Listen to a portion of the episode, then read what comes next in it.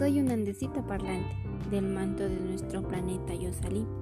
En medio de una erupción, enfriándome sobre el rubo caí. Me junté con varias rocas que por siglos estaban ahí. Por centurias, las lluvias nos arrastraron hasta una quebrada por la que rodamos. Las casas de Quito se nos acercaron.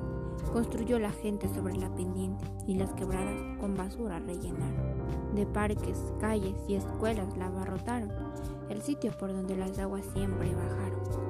Un año de lluvias reventó la quebrada, el agua arrastró todo hasta la planada. Llegué a la comuna, la mariscal quedó enlodada, vidas se perdieron, Quito fue perjudicado.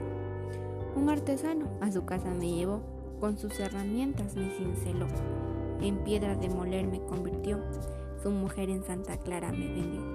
Doña Eli, barata me compró, ahora su hijo conmigo molió, y el caldo de patas con ají mejoró.